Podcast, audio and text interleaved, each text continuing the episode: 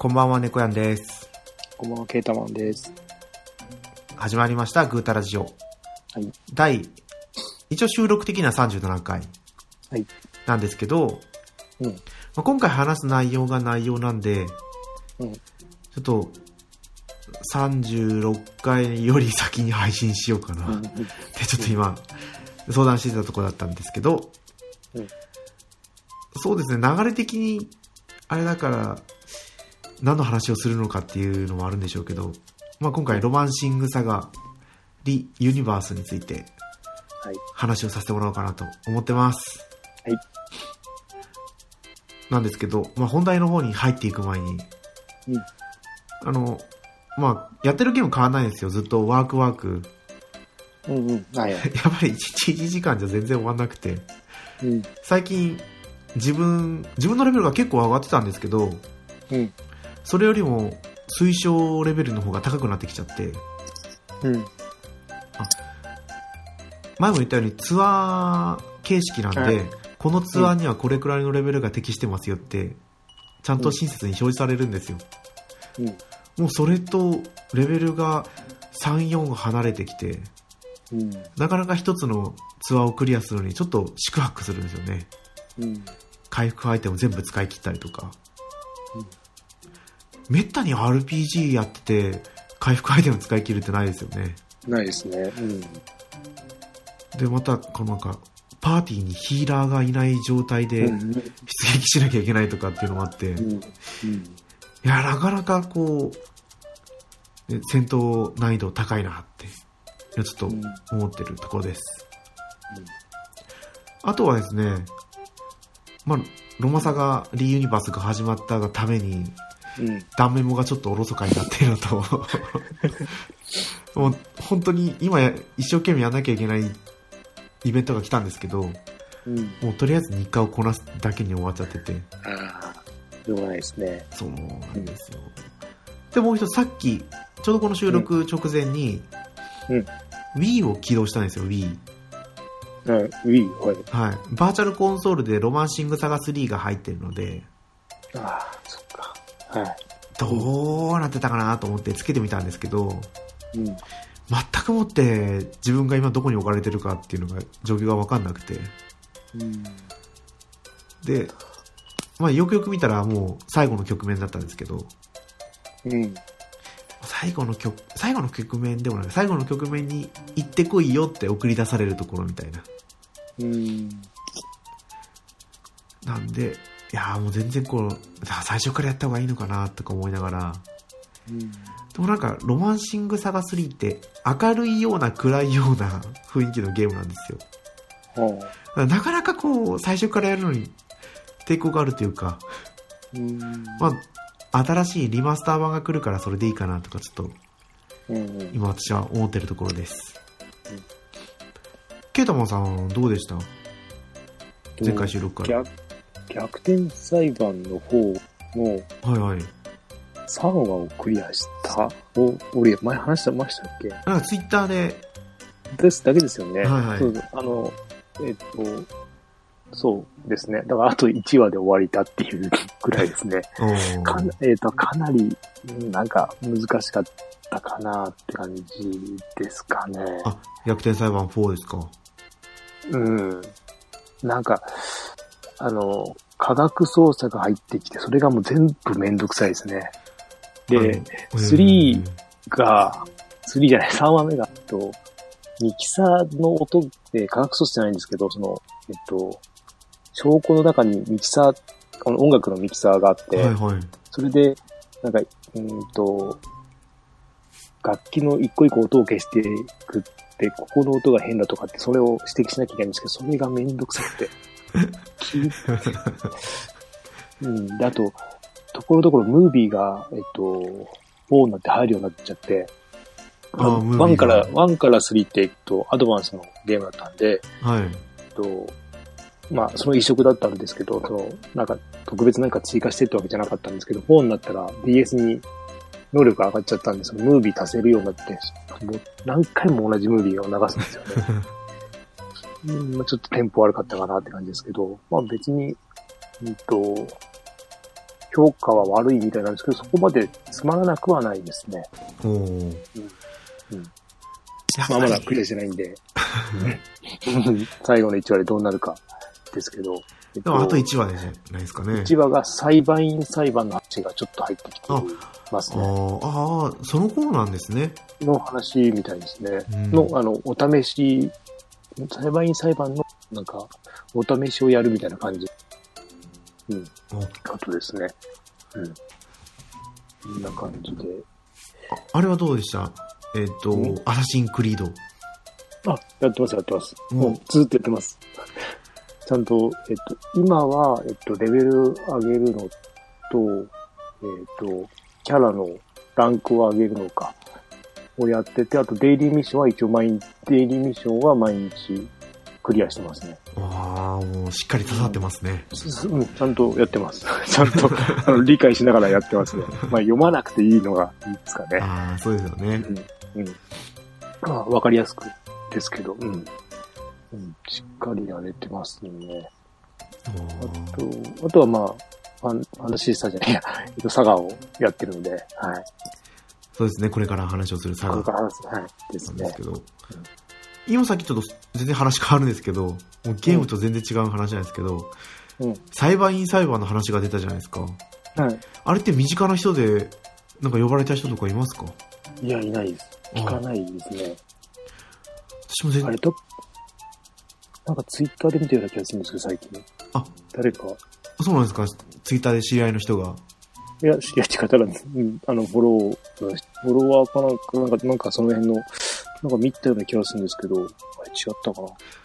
でも、リアルにはいないですね。あ、そうですよね。うん。一時期は、誰か当たるんじゃないかっていう話になってたんですけどね。あうちの会社人数多いから。うん最初の頃は結構、ね、そういうのを意識してましたけど、今じゃもう、うん。なんか呼ばれるってことさえ、なんか裁判員裁判の話を聞かない限り、すっかり忘れてて、でも、最初の頃、患者さんが 呼ばれてましたけどね。ああ。まあ、動けるような人たちじゃないんで、うん。あ行かなかったと思うんですけど。そうです、そうでです。本当にアトランダムなんで、す。うん。そこもちょっとね、どうなのかなとは思いますけどね。うん。ちゃんとこう、いまあでもそうか、行ける人とかってそういう風にやるわけにもいかないですもんね。うん。なんですかね、住民基調代表員、あ、じゃあ、大本でしたっけ、ああ、なんかありましたね。ありましたね。あるのか。だからそういうのから、まあ、当てずっぽうじゃないですけど、送ってるんですかね。でも、あの、一日に、と裁かれるのは結構あるじゃないですか。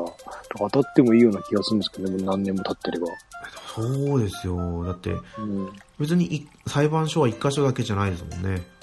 うんうん。不思議だ。と思うんですけどね。今、あれですよ。あの、LINE 漫画、はいはい。えっ、と、裁判長、ここは、えっ、と、なんだっけ、懲役4年でどうですかっていう漫画があって、はいはい。もともと小説の、小説からか、なんですけど、映画にもなってるのかななってるね。だけど、その傍聴人の話、はい、傍聴人の話。それを漫画にしてるのを毎日読んでますね。おお。うん。まあ、面白いですけど。傍聴って言ったことありますか？うん。いや、ないです、ないです。裁判所も、裁判所もないです。そうそうだってお世話になるような場所じゃないですもんね。うん。でも一度でいいからなんか傍聴行ってみたいなって、うん。なんか、それ見てるとすごい面白そうな、うん、感じはするんで。すけど、うん。まあ、事件にもよるだろう。それはそうですよね。うんなんかそこでその人たちの人生が大きく変わってくるんですよね。そうそうそう。もうそういうのを見たいってわけじゃないんですけど、うん。どういった感じで話してんのかなとか。その、なんだろう、一心で終わらない。ずっと追いかけるらしい。あ、ずっと事件を。そうするといろいろ見えてくるものがあって、とか。えうんまあ、漫画より小説の方が面白い、面白そうかなとは思うんですけど、うん。まあ、機会があったら読んでみたいなと思って。ー、はいはい。ですね。そんな感じですかね。はい。はい。じゃあ、今回はですね、はい。ロマンシングサガリユニバースについてはい話をしていきたいと思いますので、皆さん本編聞いてください。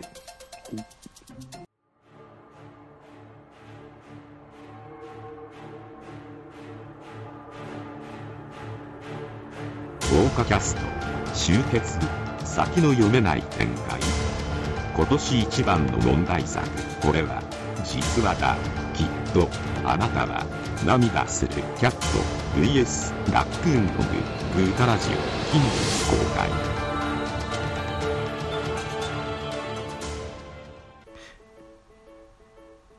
改めまして、猫やんです。ケータマンです。はい。ではですね、今回ロマンシングサガリユニバースですね、12月6日、スクエアエニックスからうん配信開始したスマホゲーですね。うんまあ、先ほどオープニングで話したロマンシングサガ3の300年後の世界ということなんですけど、うんうんまあでもやっててなんかいまいちちょっとストーリーよくわかんないですけどね。あー読んでます、しっかり。まあこう意識して見るようにはしてますけど、ああ、じゃあ、それでも、うんあんまりわかんない。なんか主人公うん。ですよね二人兄弟兄と妹がいて妹がさらわれちゃうと、ああ、ああ、とか言っても全然読んで飛ばしてますね。そうそう。最初、最初読んでたかな。はい最初読んだけどすぐ飛ばすようになって。うーんと、あれですよね、主人公は青い、青っぽい髪の毛の。そうですそうです。ちょっと名前は 名前忘れちゃったんですけど、え主人公ロデオじゃなくてかっこよ。さロミオじゃなくて。かっそうですそうです。ポルカリ、ポルカあ全然違った。リンウッドそうですそうです。ですね。でなんかそのチュートリアルではうん。ビューネイっていうロマサガ3の中ボスと戦闘してるところから始まりましたけど、そうでしたっけ？全然覚えてない。ええであうん。えっ、と、まあ、このロマサガ2からなんですけど、うん。2からじゃないか、2でうん。オープニングが始まると、酒場の場面から始まるんですよ。うん。で、詩人が歌を歌うところから始まって物語がこう流れていくんですけど、うん。そこをものすごく踏襲してて、うん。で、だし、やっぱり酒場の場面で詩人がいて、あ、子供がそれは、そうですんキャンディー、うんペロペロキャンディーを渡して歌ってみたいな。ああ、そうだ。ありましたね、それは。うん。で、その、今回の主人公ポルカと他のうん。英雄たちが一緒にそのビューネと戦っててうん。でまた場面が酒場に戻って誰ポルカって知らないんだけど。少年が言ってあそうだったそうだった。ごめんごめん。ポルカについて話しますみたいな。うん。ところから物語が始まっていった。んうん。ですよね。最初使ってたんですけど、はい。いつの間にか外しましたね。今、うん。見た目も好きだったんですけど、まあ、強さ的にちょっと、そうですね。やっぱり A ランクでしたっけ？そうですね、A ランクですね。うん。A ランクっていうのはちょっとなかなかうん。難しいですよねちょっと知らない人からすると A ランクいいんじゃないのって思うかもしれないですけどうん。A ランクって一番下なんですよねそうなんですか？あれ B, B ってありましたっけ？いや、見てないですけど、あれ、ないんですかこれ？多分ないと思うんですよね今じゃあ、ガ A と S と SS だけ？そうですそうですそういうことか。そうなんですよ。で SS スタイル S スタイル A スタイルっうん。ていうランクがあって、まあ、A が一番今のところ一番下。で SS が一番上なんで必然的に主人公ってやっぱりパーティーから離れていくんですよね。ポルカの、えっと、SS も出る、SS っていうんですか？ポルカの SS。はいはい。ある、あり得るんですよね。多分あるとは思うんですけどね実装されてないのか、まあ、多くのこのシリーズファンを取り込むにはうん。シリーズで人気があったキャラクターを SS に最初に持ってこないとっていうところがあるんだとは思うんですけどね。うん。これ、えっと、あれですよね、ロマサガ系と、はい。あれなんか略称で書いてたか、いまいちわかんなかったんです。けど、ロマサガと、ロマサガと、えっと、えっと、これか。ロマサガ、RSR って何ですか？R、RSR。あこれオリジナルだサガ。サガリユニバースか。あ、そう そうですね。と、あれか、えっ、と、サガフロンティア系と、そうです。U- US は何ですか？US はアンリミテッドサガ。ああ、そっか。SS は、サガサガスカーレット・グレイス。ああ、そっか。だけですかね。と今のところそうです。あとサガフロンティア。サガフロンティアも。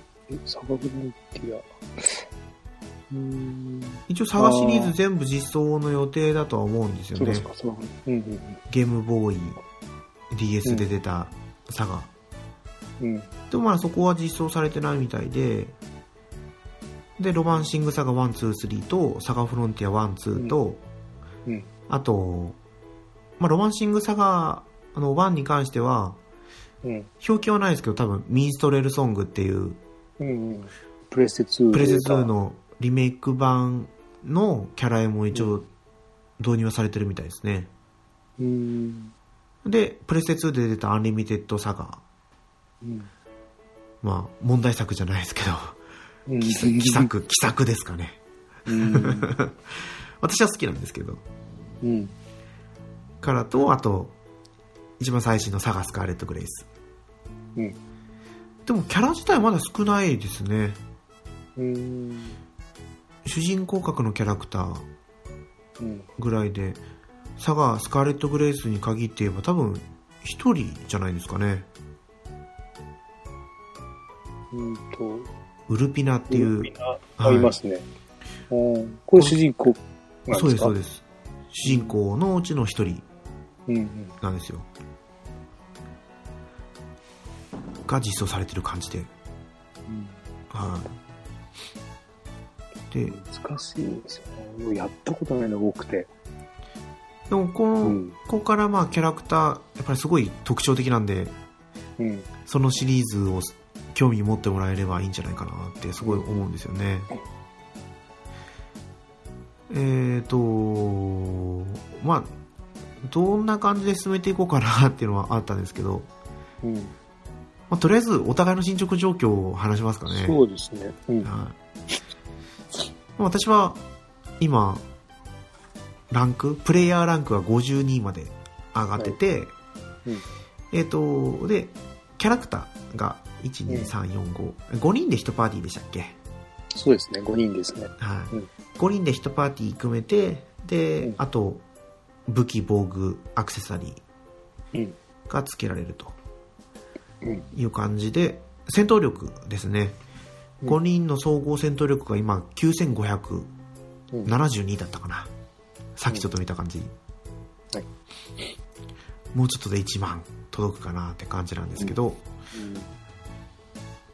それでもまだストーリーが最後の方クリアできなくて、どそれいくつですか最後の方って？もう、もう見え、終わりがある感じですか？今実装されてるところだと、うん。あれ、5、あ、5まである。5まで多分あるんですよね。うん。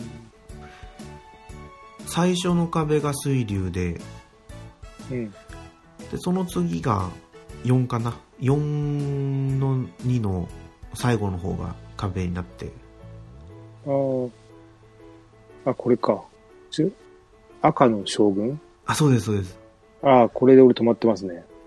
赤の将軍、あ、その前に闇、闇っていそううそうそう。それですね。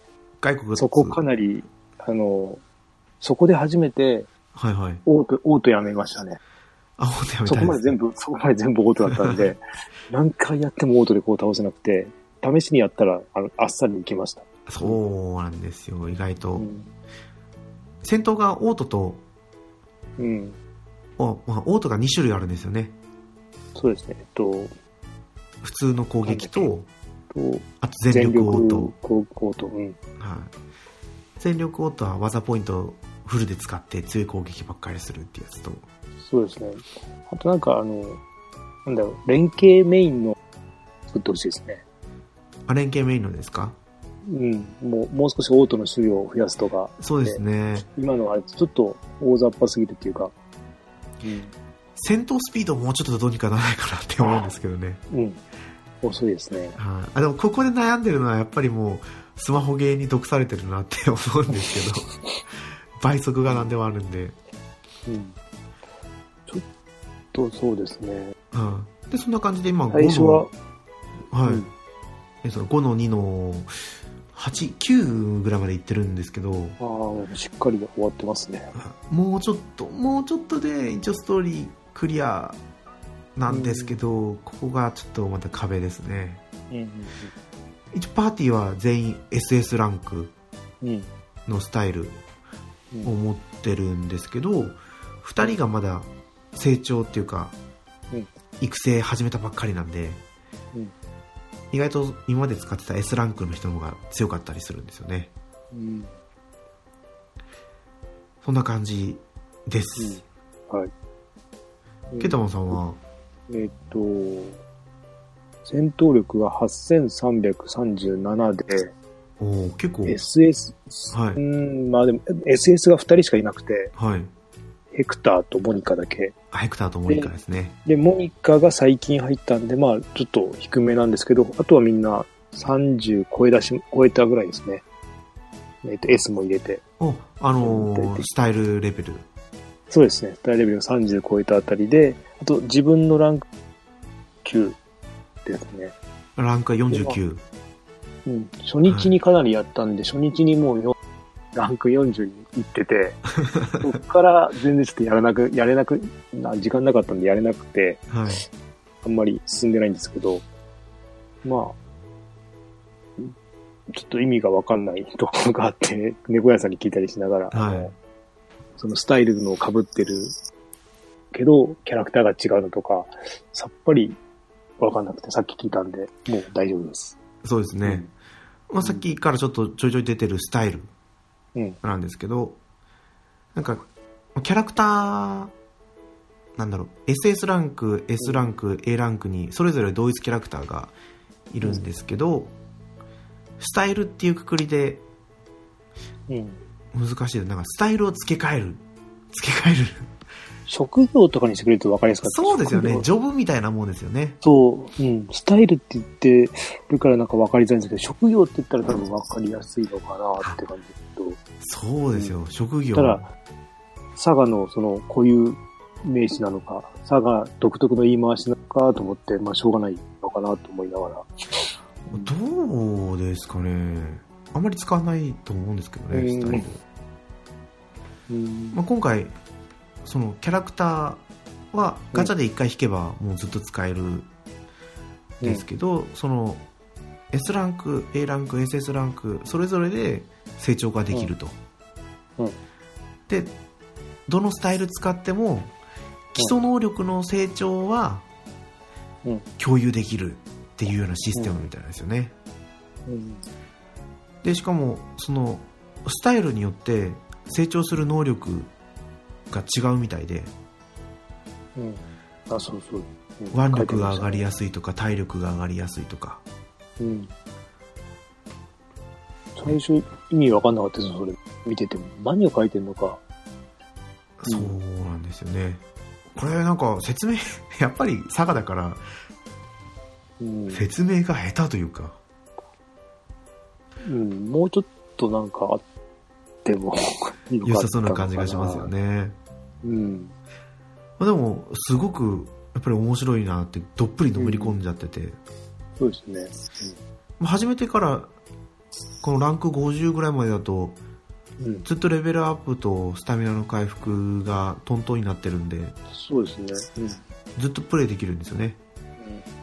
なんで。これあれ、音楽とかって、あの、本編と同じなんですそうですね。オリジナルの音楽もありましたけど、うん。戦闘水流の戦闘のところはやっぱりロマンシングサガ3の音楽が使われてたりだとか、で戦闘が終わった時のうん。あの画面のリザルトの画面のところはうん。やっぱりロマンシングサガの共通する、音楽ですね。うんうんあれを聞くと、わあ、サガやってるって思うんですよで、戦闘がもう本当にまんまロマンシングサガなんですよね。うん。敵と、あまあ、あの、技術ポイントに関して言えばちょっとシステムが違うんですけど、うん。あれは多分、リメイクのロマンシングサガ、ミンストレルソングに近いんだと思うんですよね。うん。ターン経過でポイントが回復して、うん。そのポイント、今持ってるポイントに合わせて必殺技が使えるっていう感じですけど、とにかくひらめき結構するじゃないですか。うん。あと、ランク、あれ、元のやつもランクアップ、戦闘の中で。元々の技のランク、は技のランク、なかったんですよね。ですよね。技をひらめく。そうなんですよ。うん。あでもランクとかも結構上がりますもんね。使ってると。そうです。スカーサガスカーレット・グレイスからだったかな、多分ランクができたんですよ。うん。もしかしたらミンストレルソングもあったかもしれないですけど、ちょっと記憶になくて。うん。だから今回、ランクが上がるのもランプ、ピコーンってひらめきのランプがつくんで、うん。なんかちょっと嬉しいんですよね。うん。やっぱサガの醍醐味って言ったら、ひらめきのランプだなと思うんで。うん。で、まあ1スタイル技が3つうんあって、結構早めに最強技までひらめきますよね。そうですね。ただ新しく加入してくると今度ターンが回らなかったりとかして技が覚えられないとかありましたけど、ああ。か。うん。まあそんあとはそうですね、まあ、能力値がちゃんと戦闘ごとに上がっていくのでうん。でも普通の戦闘だとうん上昇する能力っていうのが HP とかうん。魅力だけに限られてるような気がするんですよやっててあと、愛とかも上がってますね。あ愛、あそうだそうだたまに。なんかよくわかんないけど、この、えっ、と、ステータスは何なんだろうって。愛はいまいちよくわかんないですよねうん。ロマサが意外と謎なステータスっていうかああ。そうそうそう。腕力とかは、あれですね、武器で上げていくのかなって感じですよね。HP ばっかり上がって。そうなんですよ一応ステータスが HP、LP、BP、まあバトルポイントさっきの技使うやつですけど、で腕力、体力、器用さ、素早さ、知力、精神、愛、魅力うん。ですけどなんかあれですよね遠征っていうのを使ってうんステータスアップさせると腕力、体力、器用さ、素早さ、知力とか結構上がるんですよああ、上がってますね。あの、いっぱい、ダーって出ますもん。そうですで戦闘だとやっぱり HP がメインにになってるなっていうのをああ、そっちとは、ああ、そっか。うん。遠征は常に活かせろっていうので、なんかサイトで書いてありましたね。そうですそうです多分、うんそこだと思うんですよねああ、そういうことか。はいうん。このまあストーリーを進めていくごとにいろいろうん解放されていくんですけど遠征っていうのが。遠征の一番下は、猫屋さん、あ解放されてます？あれは解放されてないですね。あ、じゃあ、ストーリークリアとかですかね。5の、5のいくつとか書いてあったよあれはストーリーの。最後のやつをうん。ハードでクリアしなきゃいけないみたいでそっか。どう頑張ったらハードをクリアできるんだろうって思いますよねこの ノーマルでつまずいてんのにまあ、うん。きついですね。なかなかきついですね、うんでもそこでくじけないで他にこうやり方があるからまだ楽しめるんですよねうんうんそのキャラクターの成長のさせ方がアイテム使ってレベル上げるとかじゃないじゃないですか、うん。まあ、戦闘キャラクターの成長がさっきの能力値を上げるのとあとスタイルレベルうん。でしたよね、を上げるのがメインになってくるんですけどうん。普通の戦闘だと経験値が50から100ぐらいですかねそうですね。うん。が入ってきてうん。で戦闘じゃなくてその訓練の中のうん。スタイルレベルを上げるっていうところで上げなきゃいけないんで、うん。なんか自分でそのレベル上げるの忘れてたら一向に強くならなかったりするんですよならね、ないですね。うん。微妙な HP 上がっていくだけ そうですなんでこんな強くないんだろうなってうん。最初思ってましたけど、罠だと思いました。あとはあれですね、魔物たっぷり、なんだっけ、洞窟修練を、もうちょっと回数増やしてほしいですね。1日2回ですからねあ、でも、負けても大丈夫なんですよ。あカウントされてないですねあ。そうそうみたいですそうみたいです、うん強いとこ行って負けてもカウントされないから、あれは、けど、2回か。せめて、朝、午前中2回とか、午後2そうです回ぐらい。ね結構、いいんで、もらえる経験値が。1000、1000ぐらいもらえますもんね。そうですそうですいいとこに行くとですよねうん、もうちょっと欲しいですね。初級、中級、上級、もう、もう一個今まであるんですけど、私まだクリアしてなくて。あとは、ジェル、ジェル、ジェルじゃなかった。ジュエルだ。うん。ガチャで使うお金を使えば、うん。最大10回まで解放できるじゃないですか。んそうなんですか？そうです、そうです。あ、これか。回、プラスって書いてある。でも本当だ。そうです。200につき、プラス1とかだったかな。でも2000、あ、でも、2000、あ、これはでも、マックスまで上げた方がいいのかなあ、でもそれ違うんですよ。ん？マックスまで上げたって、どうせ毎日更新されたら2回にしかならないんで。あ、じゃあ、毎日やらない人がストックできるっていう感じですか？多分、今日の分1回だけ追加できますよっていうのが、うん。1日に最大10回までできるっていうだけで、うん。ストックとかでもないんですよね、それ。だから課金、課金するんだったら、10回まで余分にできるから、うん。あなた課金しませんか？みたいな。でも、とか。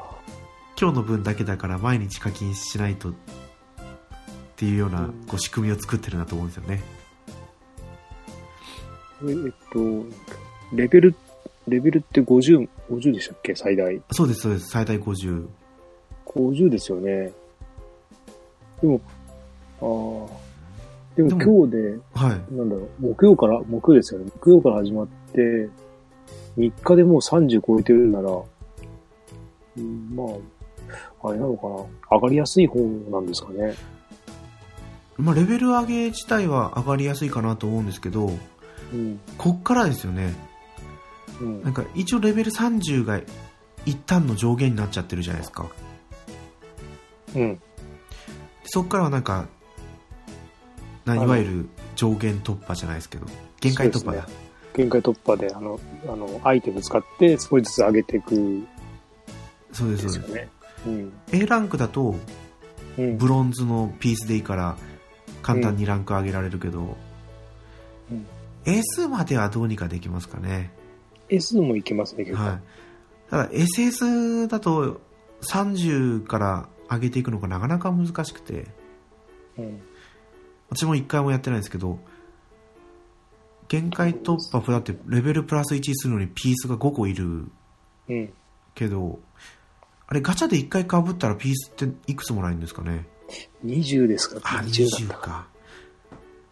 じゃあ1回被ればレベルがいや、だから4つ。S、いや、SS が、いや、5なんですけど、5じゃなく上の方行くと。やっぱ5じゃないですか上の方行くと。この10、10とかになってて、なんか、うんと、余り出してます。余るっていうその端数が出だしてるんで、俺も5とか5が。だから、途中で、多分35とかでまたこの10になってますね。あなってるような気が。だような、誰か、えっと、35のやつがいたんですよ。今、あ、最高35まで上げてるんですか？うん。えっ、と、どこで見たっけ？いやー、すごいな。私も、ギュスターブ？あー、ギュスターブ。が三今35で、今10になってますね、正気が。ただだ。えっ、と、そっか。これはどっちでもいいのか。ギュスターブの、えっ、と、ピースか、えっ、と、シルバーピース、どっちでもいいってことか。はい。だから、まだそこは余地がありますよね。うん、上げるギュ。スターブ強かったかな攻撃、単体に対しての攻撃力自体は高そうなイメージですけどね。うん。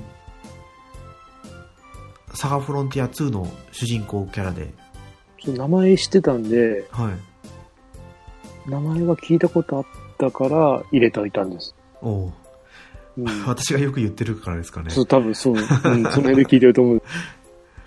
あとは、あの、あと知ってるのが、ほら、サガフロンティア1のはいレッドとかあって、レッド入れてたんですけど、はい。いまいち、いまいちだったんで、うん、やめました。ああ。俺と、まあ、A ランクだったから、あ、そっかそっか。うんそうそうそう、S、S か SS かなってなってきて、うん、もう、ほとんど知らないですよ。A, と S, あ S と SS の人たち。ああ、そうですね。やっぱあと、り、雪だるまを最初にもらえたじゃないですか。もらいました、もらいました。全なんだこれと思って、さっぱりでしたね。ロマンシングサガ3に出てくるうん。んですよね。雪だるま。儚い、こう、中ボスと戦うと、うん。その時に戦闘に参加させると、うん。こう、自分が身代わりになって死んじゃうんですよ。うんいやーあ、そ、そんな、あそんな話をしちゃったんですけど。え、そう、でも、レッドって結構いいんじゃないですかね。全体攻撃持ってるんで、道中の雑魚敵と戦うには意外と、うんまあ、あっちのなんだっけ、えっと、うんと、遠征では活かしてるんで、はい。遠征で下の方のやつらもう全員活かしてるっていうか、あの、あの遠征の短いや時間のやつで、弱いやつらはちょっとずつ上げてるんで、まあ、いつか使えるかなって。感じですよね。あと、あれですよね、えっと、えー、なんだっけ。スキルをつけれるんです。あ、継承か。あ、そうっです、そうです。てやってます。やってます、やってますはい。これって、え、条件って何なんですか？えっ、と、あ、だから同じキャラクターで複数のスタイルを持ってると、うんだから SSSA スタイルうん。に全部キャラクターがいると、うん。技を覚えるじゃないですか。うん。その技、その違う技をそうです、そうです。違う、る。そう、別のスタイルで1個まで使えるようにできますよっていうのが継承ですね。うん。うん。そういうことか。まだかぶ、同じキャラってことですよね。スタイルじゃなくて。そうああ。じゃあまだいないな。でもケータマンさんが言ってたあの、ヘクターとオライオンでしたっけ？うん。は同じ、一応キャラクターっていうくぐりなんで、でも、技出ないですよ。それは多継分、承できる技がありません。オライオンを使ってないんじゃないですかね。使ってないからか。そうです、そうです。それ、そうだ。あ、そうか。で、あ、オライオンの技がないかそうです戦闘に出して技をひらめいたら、継承ができるんですよ。あ、じゃあ、それは、ああ、そっか。うーん。さっきケータマンさんがねすごい悩んでたのが、オライオンとヘクター同時に出せないんですけど、そう、オライオン軍が、あの、戦闘もしてないのに勝手に経験値が入ってる。ってので意味がわかんなくて。さっぱり。だって顔も違うのに同じやつがあって、猫屋さん同じ、なんか同じ人がみたいなこと言うけど、同じ人って何？名前、名前も違うし、顔も違うのに同じ人がって言われても、これは、一番、あの、やったことない人がやると多分一番謎じゃない？ですか。そうそうです。れはダメ、ダメっていうか、もうちょっと、説明が足りないですよね。うん、理解できないですよ。うん。だから、その訓練に出すときも、キャラクターの本体が前面に出てくるんで、うん。あれヘクターいないなとかって思ったんじゃないですかね。ああ。そうです。うんうん。そうなんですよ。ロマサガ2が、うん。あの、なんだろう、汎汎用キャラっていうんですか。うんうん。汎用キャラで、同一を、ウラキングさんが。お、来ますね。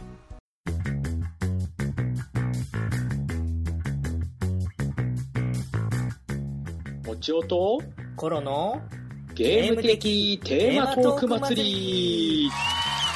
2018年5月から始まったこのコラボ企画。好評につきこの度追加のトークテーマを発表します。1テレビゲームだけがゲームじゃない。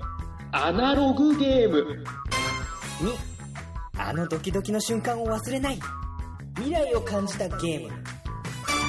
3広大な世界が俺を待っている。オープンワールド。4敗北。それもまた人生。